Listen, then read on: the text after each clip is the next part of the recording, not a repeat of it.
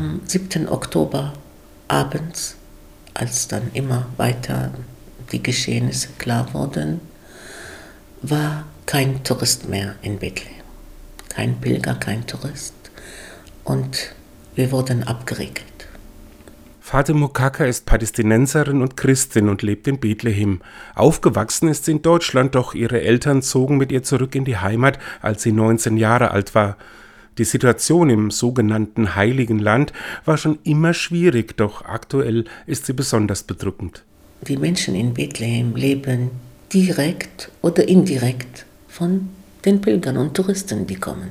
Also nicht nur die Reiseleiter haben dann keine Arbeit, sondern auch die Olivenholzschnitzer, die Hotels sind leer, alle, die in den Hotels arbeiten. Der Bäcker braucht nur noch so und so viel, weil es ist keiner da. Der Metzger braucht kein Fleisch mehr zu bringen zu den Hotels.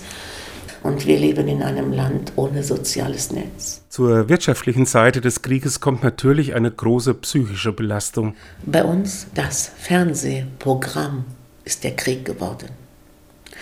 El Jazeera überträgt den Krieg live, Tag und Nacht. Bilder, die ihr hier nicht sehen werdet. Bilder des Grauens. Bilder, die man sich nicht vorstellen kann.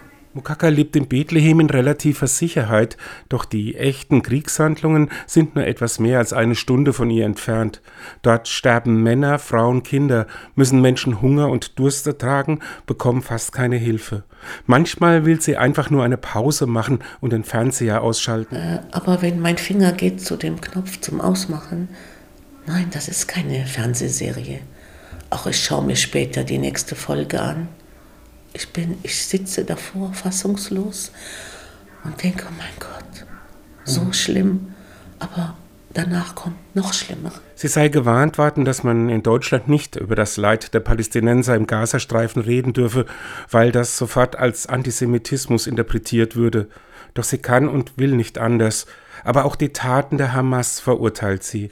Das, was Hamas gemacht hat, ist schlimm, natürlich. Jeder normale, denkende Mensch, der Blut in den Adern hat, ein Gehirn im Kopf und ein Herz in seiner Seele, der kann nicht sagen, äh, das ist nicht schlimm. Ja?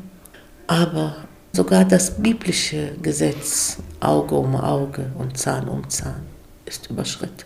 Und das Recht auf Verteidigung wo ist die Grenze? Von der internationalen Staatengemeinschaft wünscht sie sich eine strengere Haltung sowohl gegenüber den Palästinensern als auch gegenüber dem Staat Israel.